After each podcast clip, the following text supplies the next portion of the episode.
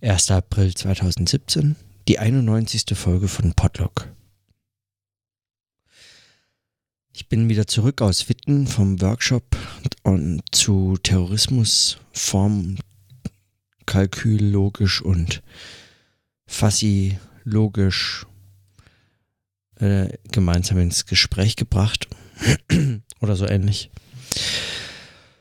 Ähm, und meine anfängliche Erwartungen, die ich gestern und vorgestern nochmal eingesprochen habe, dass es nämlich sehr logizistisch wurde, das war es zum Teil, also der, der, die große erste Hälfte eigentlich der Vorträge war so aufgebaut, dass es eigentlich um eine solche Perspektive ging. Es ging um logische Fragen.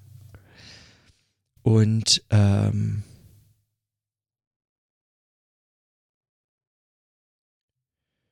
Und die,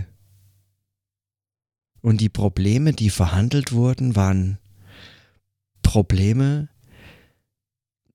Also es gibt eine ganze Reihe von Bemerkungen, die ich dazu machen könnte oder so Meta-Bemerkungen eigentlich, so Art wie Kommentare auch zu der Veranstaltung, was gar nicht viel bringt, weil ich, ähm, weil ich dazu eigentlich auch noch mal ein paar ich hätte eigentlich bräuchte ich diese, diese Beiträge selber in irgendeiner Form versprachlich, damit ich das noch irgendwie einbinden oder darauf hinbeziehen könnte oder so. Kann ich nicht. Aber für mich kann ich zumindest notieren, dass mein Eindruck von dem ersten, von der ersten Hälfte de, des Workshops war, dass es, dass es, ähm, dass ähm, es ging ja immer um den Fall des Terrorismus und was an diesem Fall, also an diesem Phänomen äh, eigentlich problematisch ist zu definieren und problematisch ist zu finden und äh, zu beobachten und so fort. Wo eigentlich da diese Probleme liegen, ja, also ist es die Motivation der Terror, äh, der ter sogenannten Terroristen, der Attentäter, die uns ein Problem machen? Ist es äh, die, sagen das, das historische Erbe des Begriffs, woher er kommt, was er will, wohin er geht? Äh, sind es, äh, weiß ich nicht, äh, die Ziele? Sind es religiöse oder versus nicht religiöse Motive? Ist es die Drastik, die Wahl der Mittel? Sind es am Ende vielleicht gar bestimmte Qualität, also irgendwie weiter qualifizierte Gewaltakte, an die an solch, als solche schon auf Terror schließen lassen? Kann man Terror machen oder wird man zum Terrorist gemacht? Ähm, all solche komischen Fragen, die man hätte stellen können. Im ersten Teil des, ähm, des Workshops ging es allerdings hauptsächlich um Fragen, die, würde ich sagen, und das vereint diese Beiträge, um Theorieprobleme ging, die diesen Theorien geschuldet waren. Also man hat quasi, also mein Eindruck war, man hat eigentlich das Phänomen Terrorismus aus unterschiedlichen theoretischen Perspektiven ähm, übersehen und hatte deshalb ein aus eben jenen und aus eben jenen anderen damit konkurrierenden oder eben, wie sie es nennen, ins Gespräch gebrachten oder diskutierten Theorieperspektiven äh, Schwierigkeiten, äh, Terrorismus näher zu bestimmen.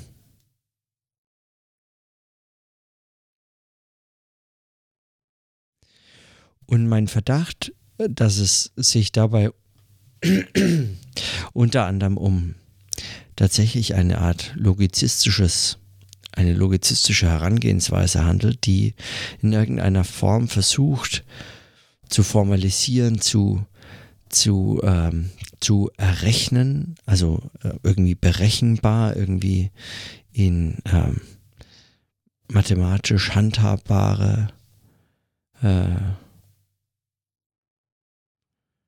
ja, in, in, diese Form, in diese, eben in eine, in einen, einen, einen logischen Problemzusammenhang zu bringende Beobachtung.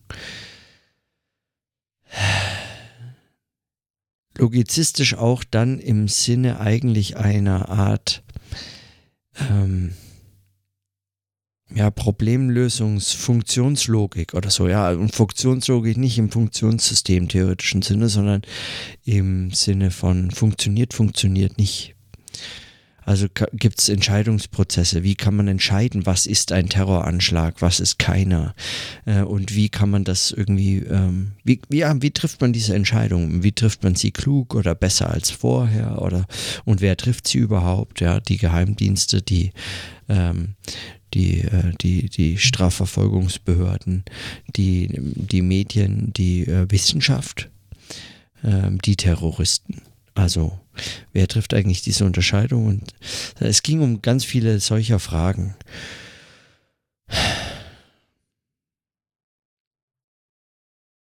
Und ganz viele Fragen entstehen eben aufgrund dieser logizistischen Perspektive. Wenn man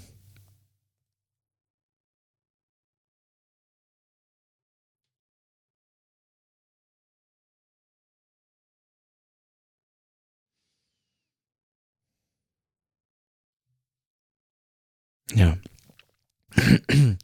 Aber die ähm, eigentlich wesentlichste Beobachtung für mich, die spannendste Beobachtung war, dass alle Vorträge, beziehungsweise kein Vortrag, auch nur ein Wort, ein kluges Wort zum Thema Massenmedien gesagt hat.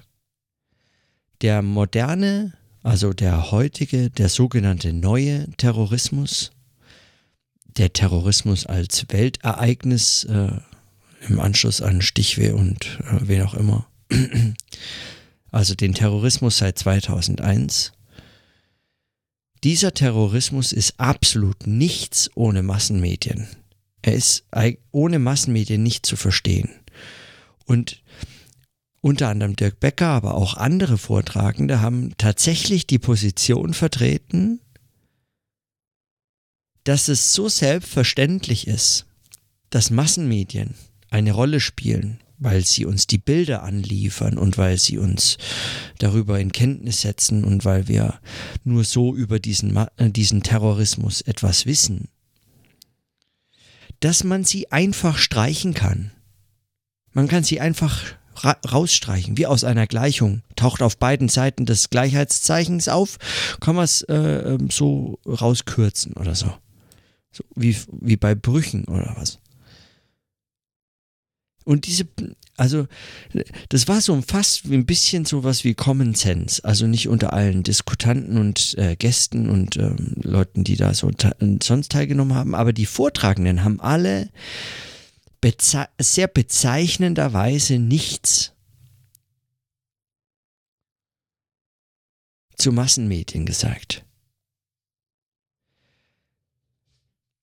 Mein Eindruck ist, dass es für Systemtheoretiker, die eine Theorie, die sag, explizit Kommunikation als ihren Gegenstand identifiziert hat, als die Operation, also als soziologische Theorie, der Gegenstand ist Kommunikation, weil das ist die Operation des Sozialen.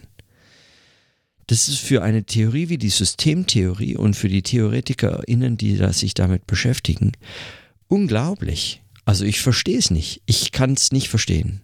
Ich finde es auch nicht plausibel. Man kann das überhaupt nicht rauskürzen. Wenn man es rauskürzt, wenn man Massenmedien streicht, aus der Beobachtung des Terrorismus, dann ist es doch hinterher kein Wunder, dass man ein Theorieproblem hat, den Terrorismus zu fassen, weil man seine, äh, seine, seine Qual äh, Qualitäten, seine, seine Unterschiede, die er macht, was ist überhaupt, was macht den Terrorismus zum, das, was ihn als Phänomen überhaupt erscheinen lässt, was die Einheit äh, der, der vielseitigen Unterscheidungen, die es innerhalb des Terrorismus als Phänomen getroffen werden und werden können und werden müssen.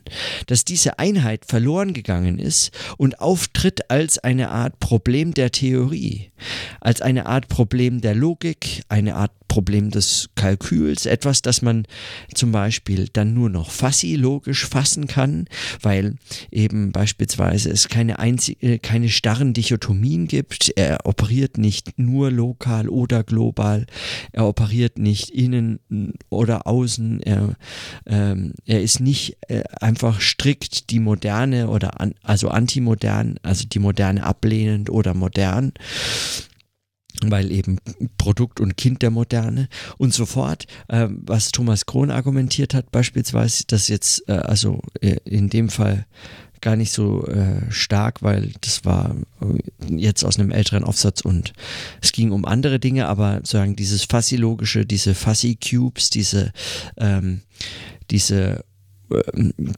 diese Uneindeutigkeiten oder diese, ähm, wie sagt man, äh, die die äh, zweiwertige, äh, also die zweiwertigen Unterscheidungen mit unendlichen Werten dazwischen, äh, dass man dann äh, für diese, für diese, diese, diesen logischen Rahmen optiert, ist gar nicht so erstaunlich. Und ähm, also eigentlich ne, fast schon konsequent, oder dass man es Formkalkül äh, theoretisch in Re-Entry-Formen, die ähm, permanent das eine in das andere einsetzen und sagen nur im Ganzen gedacht werden können und äh, immer wechselseitig äh, sich bereichernd bestimmen und nur im Austausch aus mehreren Formen, die so ineinander verschachtelt sind, zu verstehen sind und so.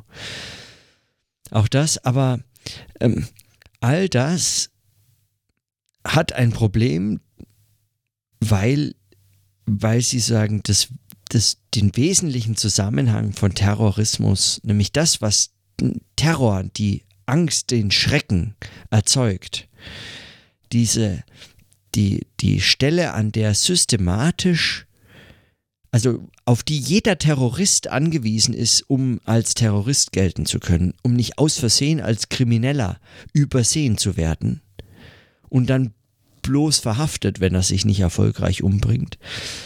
Oder als Trottel, äh, was hat der gemacht? Zu viel mit, mit komischem Zeug experimentiert, jetzt ist er, hat er sich in die Luft gesprengt oder so, sondern ähm, eben als Terrorist anerkannt wird, und zwar anerkannt wird und mit der erwünschten Wirkung, nämlich Angst und Strecken zu verbreiten, auch äh, wesentlich darauf angewiesen ist, dass nicht einfach nur uns Bilder angeliefert werden, sondern das konstituiert dieses Phänomen. Ich verstehe beim besten Willen nicht, dass es kein einziger beobachtet hat. Das ist doch wirklich, das ist echt. Dann, also, das ist mir ein absolutes Rätsel. Und das ist eine Frage eben der, sagen, das ist eine Frage der Theorie äh, Präferenz beziehungsweise der Ausgangsunterscheidung. Es geht hier tatsächlich um die Frage, ob ähm,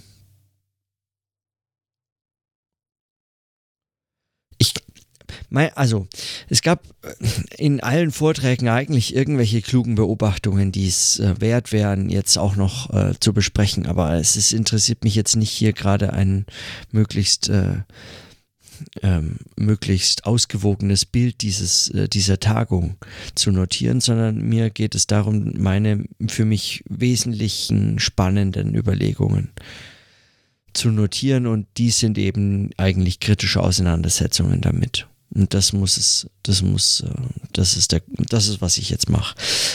Daher auch die Auswahl der, der Themen, der Beobachtungen. Also in allen Vorträgen gab es, in allen Vorträgen gab es kluge Gedanken. Äh, der letzte Vortrag von Maren Lehmann, den fand ich äh, in Gänze klug, bis auf das Hauptargument eigentlich, die Hauptthese, nämlich dass ähm, dass der Terrorismus möglicherweise ein, eine Alternative zur, ähm, zur formalen Organisation ist.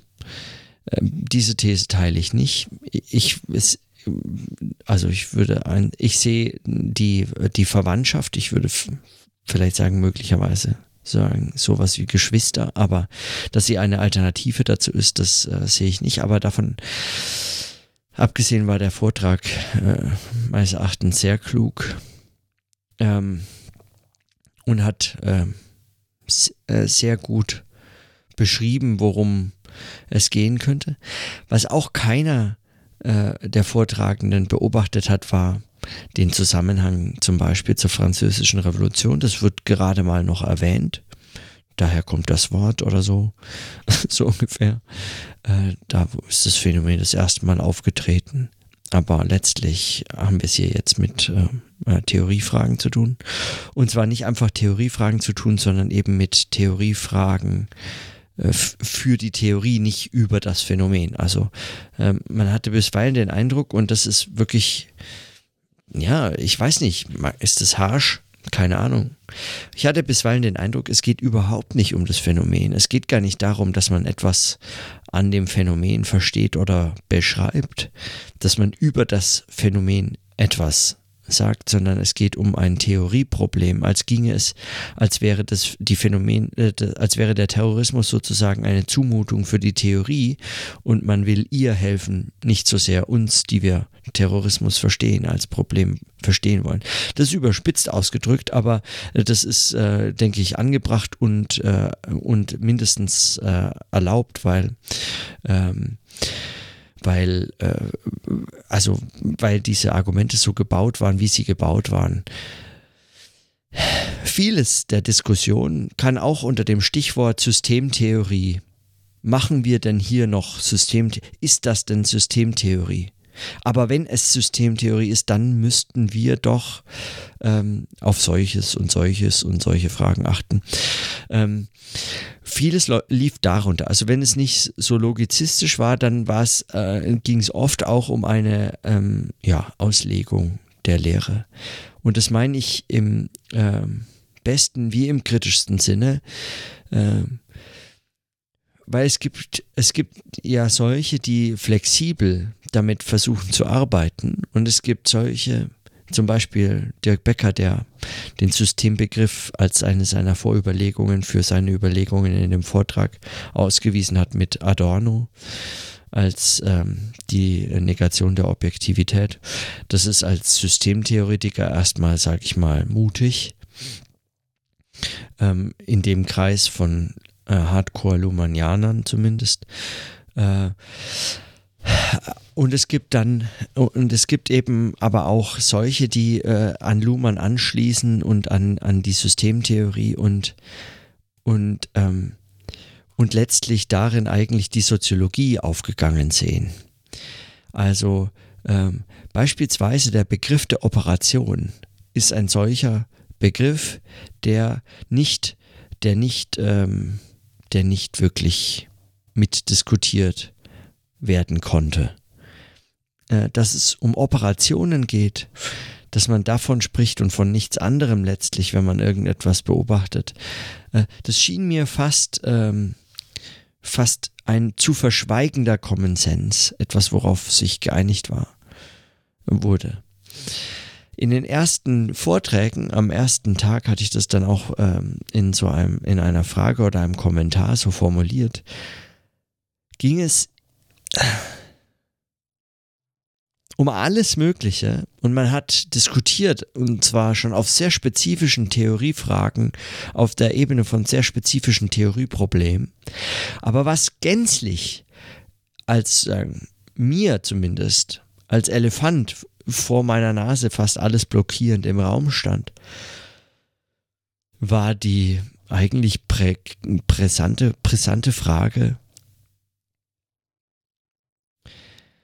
wie es denn sich verhält mit den erkenntnistheoretischen Grundannahmen, die diesen Überlegungen überhaupt zugrunde liegen, beziehungsweise mit der eigenen Möglichkeit, diese zu reflektieren und mit mitzuführen, an ihnen mitzudenken, mitzuarbeiten.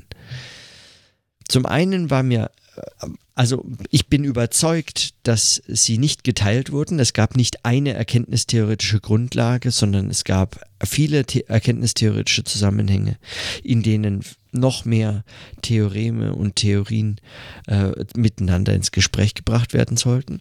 Zum anderen wurden diese unterschiedlichen erkenntnistheoretischen Grundlagen nicht nur nicht ähm, zentral mitgedacht oder mit zur Disposition, mit zur Diskussion, gestellt oder als überhaupt etwas, woran man noch hat arbeiten können oder wollen oder müssen, meines Erachtens, sondern äh, sie wurden sagen, sie wurden die eh schon nicht geteilten wurden dann auch noch verschwiegen. Was immer bei Soziologen, vor allem Soziologen unterschiedlicher äh, Theorietraditionen, da fällt es besonders auf, dann darin ausartet, dass dass äh, sie ganz spezifische Theoriefragen diskutieren von unterschiedlichen Theorien oder unterschiedlicher Deutungen von derselben Theorie, ohne zu erkennen, dass der Punkt letztlich sekundär ist, wenn man eben schon nicht die erkenntnistheoretischen Grundlagen teilt. Aber um zu verhindern, dass die Diskussion letztlich eigentlich immer an dem Punkt ähm, abbrechen müsste, weil man sagen würde, entweder wir machen uns jetzt Gedanken über erkenntnistheoretische Grundlagen unserer Überlegungen oder wir lassen diese Diskussion im Anschluss, weil sagen, where's the point? Ja, wo soll die denn hinführen, äh, wenn wir, wenn wir, wenn wir nicht mal wissen, woher, woher das kommt alles, wohin es soll, was es so. Ich weiß, es ist für die allermeisten ähm, auch soziologisch interessierten Beobachter solcher Diskussionen eigentlich immer eine unglaublich nervige Frage, wenn das jemand dann sagt oder eine Beobachtung, die eigentlich stört die stört diesen vertrauten Ablauf auch, die, die stört auch, dass man eigentlich so gerne diese klugen Argumente anbringt. Ähm, ähm, mein System ist geiler als dein System oder so. Also, oder äh, meine Handlungstheorie ist geiler als deine Systemtheorie oder sowas. Ähm, und du siehst ja nicht zum Beispiel den Habitus oder du siehst ja gar nicht den Menschen oder wo ist denn bei dir der Körper oder ähm, was, was auch immer, also da als äh, vernachlässigt Ansicht äh, dann mit äh, jeweils anderen Theoriekontexten korrigiert werden soll. Die Frage also nach den erkenntnistheoretischen Grundlagen solcher, äh, solcher Theoriediskurse ist eine immer, äh, ist eine immer ungeliebte und wie in dem Fall zum Beispiel auch wunderbar ignorierte. Aber ähm, aber darum geht es mir gar nicht. Es ist nicht, das ist gar kein Problem, dass das ignoriert wurde. Das, damit hatte ich auch, äh, damit hatte ich auch gerechnet. Ich dachte aber, es ist zumindest eine interessante Beobachtung, weil gar nicht so sehr zentral eigentlich sein müsste, dass sie nicht geteilt werden. Das wäre okay. Aber dass sie überhaupt nicht zur Disposition stehen, wo man doch ganz offensichtlich mit dem Terror ein, zumindest das war, darüber war man sich einig, ein Phänomen zu haben glaubte, dass es fast unmöglich ist zu bestimmen, wissenschaftlich zu beobachten. In solchen Situationen ist ja Theorie recht gut beraten, würde ich meinen, drüber nachzudenken, ob das nicht möglicherweise auch an sowas wie erkenntnistheoretischen Grundannahmen dieser Theorie liegen könnte, die in diesen Theorien und in der, in der Theoriearbeit selbstverständlich immer wieder mitgeführt und selbst überdacht werden müssen. Das ist nichts, was man an die Philosophie auslagern kann. Es ist absolut albern, es ist fahrlässig, das anzunehmen oder zu sagen, ja, das ist ja etwas, das kann ich vielleicht in einem anderen, jetzt möchte ich mich mal gern mit, äh, mit Terrorismus beschäftigen beschäftigen. Das kann ich ja in einem anderen Vortrag machen. Das ist, ist voll, vollkommen unsinnig. Aber, aber gut, ähm, da äh, streite ich mich vermutlich auch noch in 100 Jahren mit irgendwem. So, also zurück zu der Bemerkung, äh, dass, dass man nichts, aber auch wirklich gar nichts zu Massenmedien gesagt hat. Dass Terror also Maren Lehmann hat es, hat es so beschrieben, Terror und nicht Terrorismus, sondern Terror ist eben diese ständige, das ständige Erleben in es könnte alle treffen und kein und niemand nicht ähm, es könnte alle treffen und niemand nicht und daraus äh, speist sich diese, dieser Schrecken äh, des Terror. Und klar, das ist äh, genau diese, diese Beobachtung der, der, der Gleichmacherei, wie sie auch Sophie Warnig beschrieben hat in Freiheit oder Tod. Ähm, also diese Form der, der, der eigentlich der, auch der der, der wichtigen Funktion der, des Gleichmachens im Sterben, im Sterben machen in der französischen Revolution, äh, im, in, der, in der Schreckensherrschaft der französischen Revolution, im, im Sterben machen, eigentlich sind alle gleich. Und in dieser Gleichheit, äh, diese, diese Form ist konstitutiv für das, was dann letztlich in der französischen Revolution auch äh, die moderne Gesellschaft begründet der Gedanke ist äh, weder so neu noch äh, fasse ich ihn gut zusammen von Sophie Warnig, noch ist das alles, was sie sagt, ganz, ganz im Gegenteil. Die Überlegungen auch zu, äh, dass die Schreckensherrschaft und diese Massenexekutionen eigentlich eine bestimmte Form von marodierender Gewalt verhindert hat und eigentlich eine, eine Gewaltverhinderungsgewalt war, auch wenn sie so schreckliche Ausmaße annahmen und so. Ähm, all das mal dahingestellt und außer Acht gelassen. Aber dass, dass diese Gleichheit im Sterben machen eine ist, die sich heute im Terror, im Terrorismus ausdrückt als eine Gleichheit im Sinne von es kann jeden treffen und niemanden nicht. Ähm, äh, und nur so wird es als Terror beobachtet. Mit äh, Thomas Krohn habe ich dann diskutiert, ob es, äh, ob es denn wirklich so ist. Er hatte Einwände, weil, weil selbstverständlich zum Beispiel äh, äh Terroristen äh, unterscheiden. Sie greifen nicht einfach alle an. Es gibt auch Verbündete, es gibt auch für den IS eben Nationen, Staaten, äh, Bevölkerungsgruppen oder Teile, ähm, die man möglicherweise nicht angreift, die man nicht äh, zum Ziel von solchen Anschlägen macht. Aber äh, ich, ich meine nach wie vor, was ich auch in der Diskussion versucht habe, äh, so deutlich zu machen, ich meine, nach wie vor ist es unerheblich, äh, wie die Auswahl der Opfer zustande kommt äh, für, das, für das Phänomen des Terrorismus, solange das nicht beobachtet wird. Ähm, wenn, wenn, wenn, wenn sozusagen die, jetzt beispielsweise Anschläge des IS, und das ist ja äh, lange nicht das einzige, man könnte auch Rechtsterrorismus wählen, ähm, ein Phänomen, das hier sowieso unterreflektiert ist in Deutschland, alles stürzt sich wie wild auf den IS, dabei haben wir so, so quasi drei Axt-Verrückte äh, und ein äh, und einen LKW-Fahrer in Deutschland gehabt, das als als Anschläge, ohne das klein zu machen und so. Ähm, oder ins Lächerliche zu ziehen, aber ähm, am Rechtsterrorismus sind deutlich mehr Menschen gestorben und zum Opfer gefallen und darüber wird in der Form gar nicht geredet und auch an dem an dieser Tagung war das keine Ausnahme. Äh, der war quasi nie erwähnt, sondern nur einmal erwähnt, als das ähm, bemängelt wurde, dass er nicht erwähnt wurde, aber davon abgesehen ähm, auch das keine Ausnahme. Die die Frage ist nur ähm, wenn es nicht so es nicht so beobachtet wird, dass Terroristen bestimmte Menschen umbringen, weil sie eben es verdient hätten, Ungläubige sind oder sonstiges. Es ist fast unerheblich, wenn ich diese Zuschreibung äh, äh zurückweise. Also ich sehe mich ja nicht als Ungläubigen, äh, nur weil der IS mich als einen solchen betrachtet beispielsweise oder irgendwen anders. Ähm, was absurd, also es, und, und ich glaube, es geht eben keinem anders äh, oder nicht, äh, nicht wirklich. Äh, zumindest nicht denen, die ähm, sagen, zumindest nicht in dem Diskurs, in dem diese Anschläge nicht als Freiheitskampf, nicht als gerechter, heiliger Krieg erscheinen, sondern in dem die Anschläge als Terror erscheinen. Dafür ist es elementar, nee, nicht elementar, aber äh, wesentlich, dass, äh, dass die Opfer potenziell alle und niemand nicht sein können. Sonst wird es kein Terror, sonst erzeugt er nicht diesen Schrecken. Ähm, es wurden Beispiele diskutiert, man äh, hat es vorgebracht.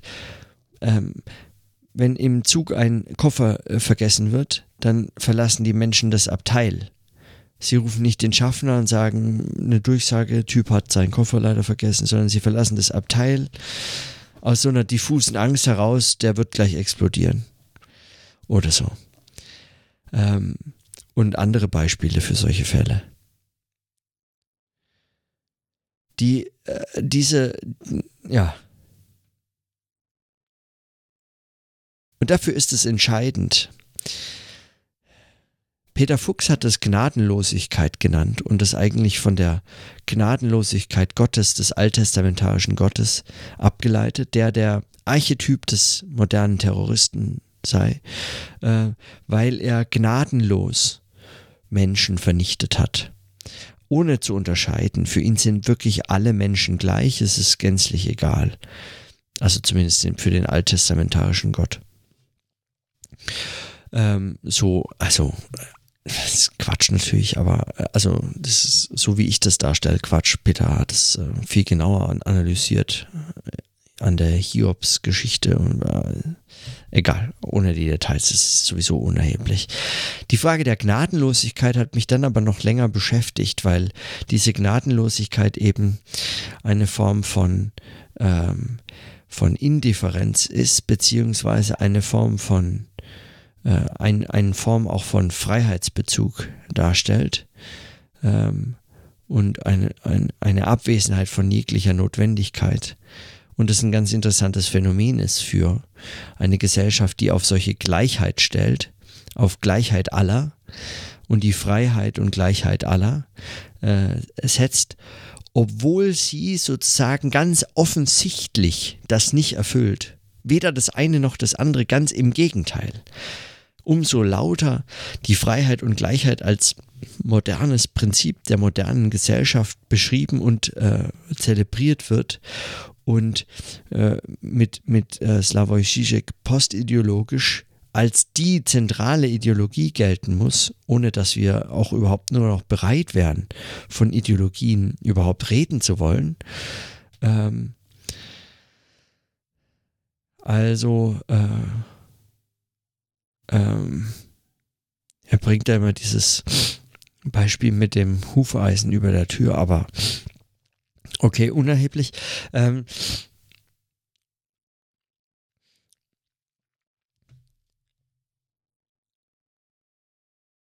umso lauter und umso mehr diese Freiheit und Gleichheit ähm, beschrien wird und umso, äh, umso absurder eigentlich diese dieses Übersehen des Umstands, dass es eben nicht ganz im Gegenteil der Fall ist, Freiheit und Gleichheit aller, umso naheliegender ist eigentlich Terror als Reaktion darauf, die in den Augen derjenigen, die sie, die es, die diese Anschläge ausüben, ein berechtigter Freiheitskampf ist und in den Augen aller anderer alle andere heißt in dem Fall eben jener, die Freiheit und Gleichheit für realisiert halten, obwohl sie wissen, dass es totaler Quatsch ist. Und dann mit einer Gnadenlosigkeit konfrontiert sind, die sie nicht verstehen, weil sie eben Freiheit und Gleichheit ja für realisiert halten, auch wenn es vollkommener Quatsch ist alles Scheitern von Freiheit und Gleichheit eigentlich sich selbst, wie das ein äh, pflichtbewusstes Individuum im ähm, kapitalistischen System heute äh, zu machen hat, eigentlich sich selbst zurechnet. Und dann eben im Terror eigentlich mit einer Gnadenlosigkeit konfrontiert ist, die aus Sicht der Terroristen selbst, also der Täter oder ja, äh, wie ein Freiheitskampf wirken muss, weil er sich letztlich sagen gegen die nicht erreichte Freiheit äh, richtet. Also sagen, er hat gar kein, er ist, also, ähm, an der Stelle finde ich nochmal diese Idee von Peter Fuchs gut, wenn, wenn er von, von der Gnadenlosigkeit Gottes spricht, dann äh, ist diese Gnadenlosigkeit und diese vollkommene Indifferenz, also die vollkommene Indifferenz, nicht nur einfach die Indifferenz in der zunächst in der Auswahl der Opfer. Und dann bitten sie und flehen vielleicht und dann sagt man, naja, okay, äh, dich begnade ich noch Also der, mit dir habe ich ein Nachsehen oder, oder dann nehme ich halt doch noch Rücksicht. Aber zunächst bin ich indifferent, was die Auswahl meiner Opfer angeht und dann vielleicht doch nochmal gnädig. Aber radikale Indifferenz ist völlige Gnadenlosigkeit. Also äh, da, da gibt gibt's überhaupt keine, da, da gibt es überhaupt keine, da gibt es nur noch mehr oder weniger plausible strategische, aus anderen Gründen irgendwelche strategischen Überlegungen. Es wäre wichtig, dass der oder der stirbt. Völlig egal ist mir dessen Sicht der Dinge. Diese Gnadenlosigkeit, diese, diese radikale Indifferenz, ähm,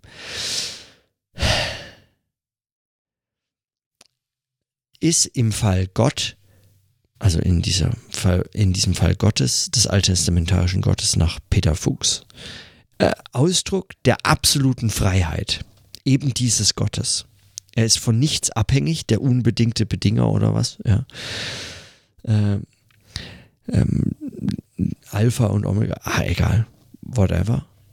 Er ist, ein, ist äh, also die radikale Freiheit ist äh, zumindest etwas, was ihn also Freiheit gänzlich befreit von Notwendigkeit.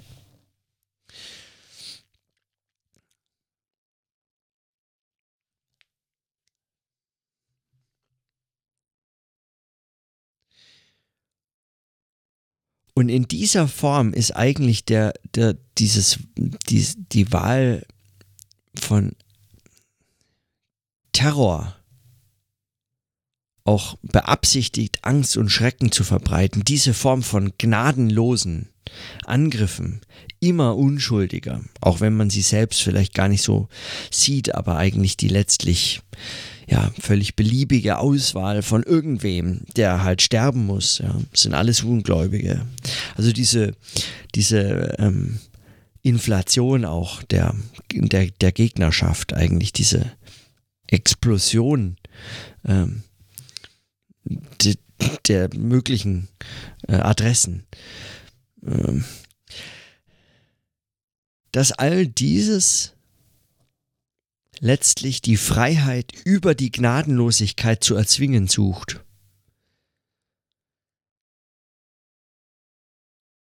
Und das eben ein Mittel des Freiheitskampfes ist. Also die die, Frei die Gnadenlosigkeit Gottes, die Ausdruck seiner absoluten Freiheit ist, wird als Mittel verwendet, um die Freiheit zu erzwingen, von der man sieht, dass sie nicht, dass es sie nicht gibt, dass sie nicht, dass man sie nicht hat, das zu sagen. Ja. Auch wenn man ganz unterschiedliche Motive hat, also im Fall des islamistischen Terrors, dass man eben tatsächlich möglicherweise Ungläubige zur Strecke bringen möchte, auch wenn man dann Unterschiede macht und äh, einen islamischen Staat einen, äh, errichten möchte, der ähm, eben Zuflucht aller Muslime und letztlich eigentlich aller dann noch zu bekehrender Menschen sein wird. Äh, davon abgesehen, ähm,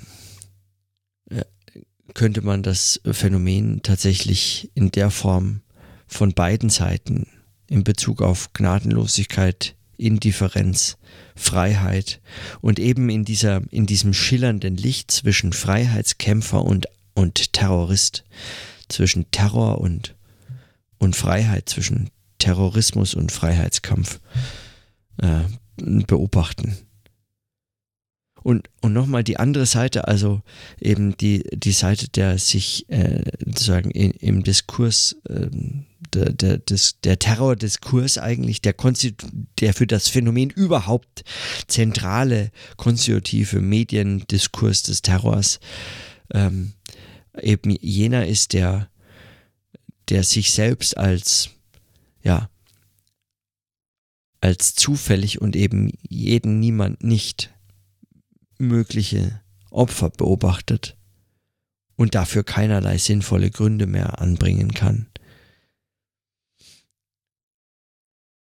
Und das, obwohl man Freiheit und Gleichheit und so weiter in der modernen Gesellschaft für erreicht hält. Also für, sagen, dass man es für erreicht hält, bedingt auch so mit die Gnadenlosigkeit der Beobachtung. Hielte man es beispielsweise, also nur um das mal konkret zu machen, damit es nicht so im, ähm, im, im so abstrakten bleibt, hielte man sich nicht für frei und gleich, müsste man beobachten beispielsweise, inwiefern man das Leid ähm, ähm, der Menschen an, in anderen Gegenden der Welt mit verursacht. Durch, weiß was ich, was man eben tut, so seinen ganzen, ganzen Tag lang. Ähm, man könnte äh, sich überlegen, inwiefern die USA eine Verantwortung trägt dafür, dass so etwas wie der IS entstehen konnte. Welche Regime Changes an welchen Stellen, zu welchen Zeiten eigentlich da mit eine Rolle gespielt haben und so fort. Also man müsste sich all solche äh, Fragen stellen, außer man glaubt, Freiheit und Gleichheit ist letztlich erreicht. Unsere Gesellschaft ist frei und gleich. Und dieses Narrativ, also diese Ideologie, also dieser, dieser, diese Ideologie, weil es einfach absurd das ist völlig falsch. Aber diese Ideologie ist Voraussetzung dafür, dass man sich dann als Opfer von Terror ähm, äh, ähm, beobachten kann und nicht nur, also damit meine ich überhaupt nicht den einzelnen, äh, das, den einzelnen Mensch, der sich so beobachtet, das mag auch sein, aber da mag auch unterschiedliche Gründe haben. Manche waren vielleicht auch einfach nur betrunken und sehen sich als Opfer von Terroristen. Ähm, oder sind anderweitig benebelt. Äh, davon abgesehen äh, ist es äh, für den Diskurs entscheidend. Es ist eine Voraussetzung letztlich, sich, also sagen, dass ein Terrordiskurs zustande kommt, ist diese Form von Gnadenlosigkeit oder diese Form von Indifferenz. Es könnte alle treffen, niemanden nicht. Und sagen immer Unschuldige.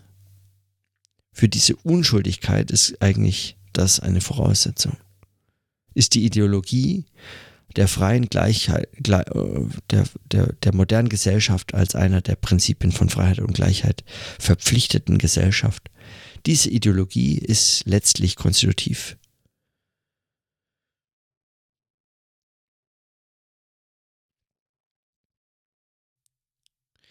Und auch wenn man jetzt, also auch wenn ich jetzt diese Überlegungen einfach, weiß was ich, so noch nachgetragen habe, weil sie mich auch beschäftigt haben in der Diskussion. Und ich sie nicht in allen meinen äh, Anmerkungen, Kommentaren und Fragen, die ich so gemacht habe in den zwei Tagen, so klar rüberbringen konnte. Auch wenn das jetzt nicht viel klarer war, aber immerhin so ein bisschen zumindest mir klarer ist, glaube ich, wenn ich das äh, jetzt so richtig erzählt und gehört habe.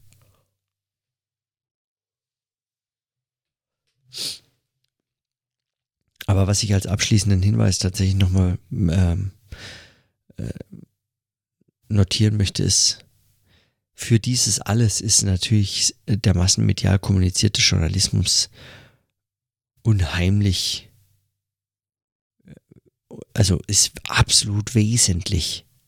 Und die Logiken, die dahinter stecken, dass der massenmedial kommunizierte Journalismus ein ihm eingebautes, und zwar nicht aufmerksamkeitsökonomisch, sondern ein rein ökonomisches Interesse an der Kontinuierung dieser Terror- und Terrorismus-Konstellationen und Zuschreibungen und Narrative hat und haben muss, weil er eben zum Beispiel keinen Plan B hat, wie er sonst überleben kann, wenn die Welt am Ende ähm, solche Menschen als Kriminelle behandelt und einsperrt und ähm, versucht anderweitig zu verhindern, dass sie eben kriminell werden, dass man sie als einfache Verbrecher behandelt, als Mörder und als Totschläger und als Gewalt, äh, als Gewalttätige oder sonst wie, aber eben nicht als Terroristen, ihnen gar nicht die Möglichkeit gibt, Angst und Schrecken zu verbreiten. Also ich meine, das äh, ist alle Beispiele der der äh, der äh, der sogenannten Anschläge in Deutschland Deutschland,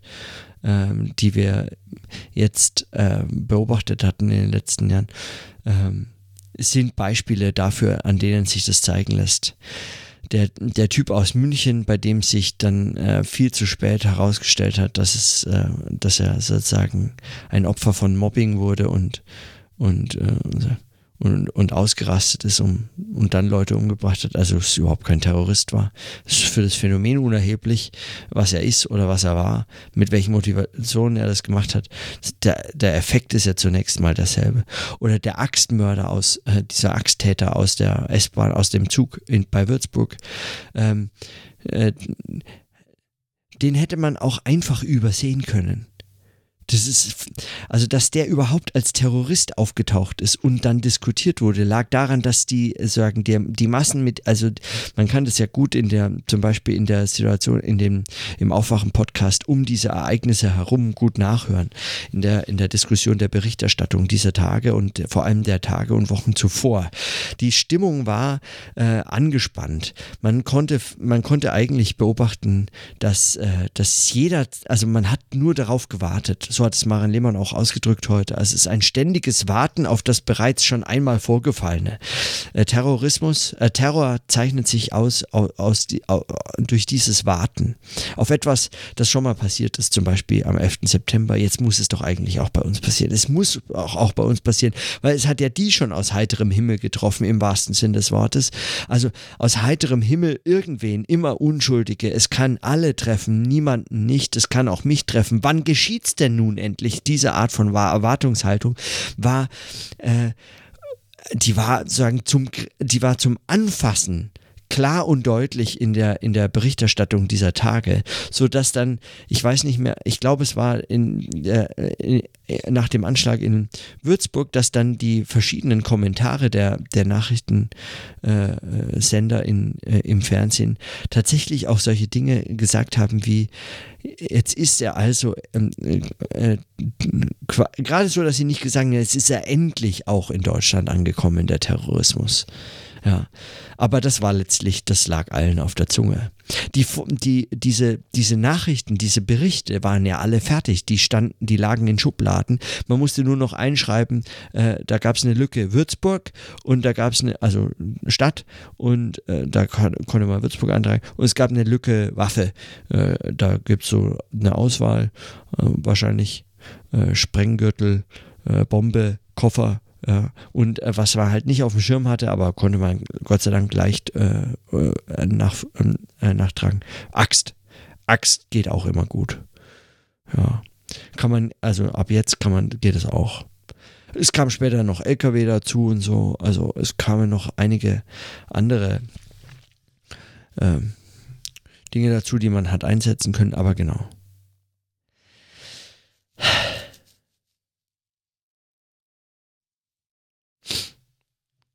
Also dieses Phänomen, also diese, diese Bedingung des massenmedial kommunizierten Journalismus, der darauf angewiesen ist, dieses Phänomen, äh, ein, dieser, diesem Phänomen eine Zukunft zu geben, das einfach rauszustreichen, das ist das wirklich, das ist einfach crazy.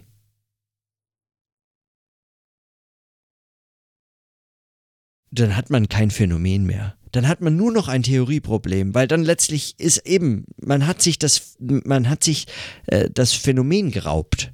Und dann ist es natürlich komisch, dann weiß man nicht mehr, wie er Terrorismus definieren kann. Ja, weil am Ende weiß ich dann nicht, geht's da hier um den, geht's da hier um die Motivation der Täter, geht's um die Opfer, geht's um die Wahl der Mittel, geht's um die Kontexte, geht's um die religiöse Deutung und die Ablehnung eben dieser Selbstzuschreibung. Um was geht's hier eigentlich? Was bestimmt hier eigentlich Terrorismus? Wenn man die Massenmedien rauslässt, wenn man äh, rauslässt, wie der Terror, die Angst, der Sch äh, Schrecken, dieses Warten überhaupt erzeugt wird, wenn man das einfach für selbstverständlich hält, dann verpasst man das Phänomen. Und mein Eindruck ist, und das wirklich als allerletzten Nachtrag, mein Eindruck ist, dass man das rauslässt, liegt unter anderem darin, dass alle Anwesenden diesen Massenmedien immer noch sehr viel Glauben schenken. Also für sie sind möglicherweise Zeitungen und Fernsehnachrichten immer noch einfach die, eine Quelle für Information, für Realität. Und das ist als Beobachtung selbst schon wirklich krass erschreckend. Also meines Erachtens. Das darf's nicht, das darf nicht sein eigentlich. Man kann die Massenmedien nur streichen, wenn man ihnen glaubt. Dann kann man sagen, ja, irgendwie müssen wir ja wissen, was in der Welt vorgeht.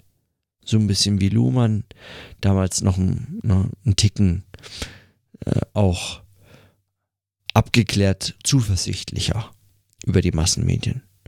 Was wir von der Welt wissen, wissen wir aus den Massenmedien. Ähm, diese realitätskonstituierende Funktion. Wenn man der einfach noch glaubt, dann kann man das möglicherweise streichen. Kann man beides nicht. Man kann ihr nicht glauben und man kann das auf gar keinen Fall streichen. Man kann es äh, vor allem, also man kann es immer streichen, man kann auch den ganzen Tag irgendwas anderes machen, aber man kann es nicht streichen, wenn man sich fragt, was ist eigentlich Terrorismus.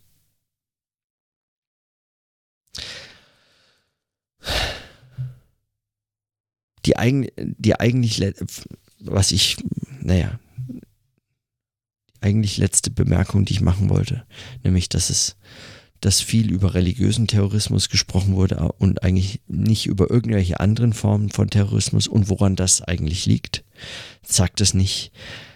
Genau das aus, nämlich, dass man äh, dass man eben diesen Narrativen vollkommen aufsetzt, dass man einfach nur glaubt, was man kriegt selbst das Phänomen ist eben das, was man angeliefert bekommt aus den Massenmedien, denen man glaubt, die man, dem man so sehr glaubt, dass man sie rausstreicht aus der Phänomendefinition, aus der Phänomenbeschreibung, aus der Beschreibung des Gegenstands. Streicht man es raus, weil man ihm so sehr Glauben schenkt. Also, dass, dass man sich zwei Tage lang eigentlich wenn über Terrorismus konkret am Beispiel von irgendwas, eigentlich nur über diesen islamistischen Terrorismus religiös, ähm, also oder zumindest religiös äh, begründeten Terrorismus unterhalten hat, äh, ist meines Erachtens auch kein, nicht mal eigentlich eine, eine, eine Zuspitzung oder so, sondern ein Symptom äh, äh, und, und zwar Symptom desselben Problems, das zu fast allen Problemen, die dort theoretisch verhandelt wurden, äh, geführt hat. Nämlich eben, wie gesagt, zum Beispiel, dass man Massenmedien gänzlich aus der Beobachtung herauslässt, dass man dazu eigentlich nichts mehr sagt. Das ist, das ist einfach, das ist crazy. Das ist, das ist, das ist wirklich crazy.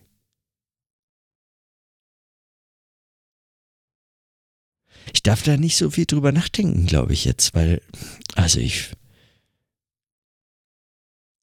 im Englischen, ich glaube, das habe ich weiß nicht, habe ich das schon mal erwähnt, ist egal. Im Englischen gibt's, ich kann, kann ich, ich kann eigentlich Dinge wiederholen, ne? Ich, das ist kein Problem. Kann ich machen. Ja. Im Englischen gibt es diesen schönen Ausdruck, für den es kein deutsches Pendant gibt, meines Erachtens kein gutes.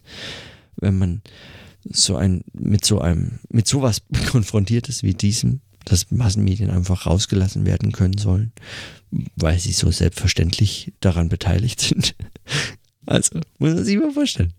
Ähm, dann, dann hat die englische Sprache den Ausdruck, I can't get my head around it.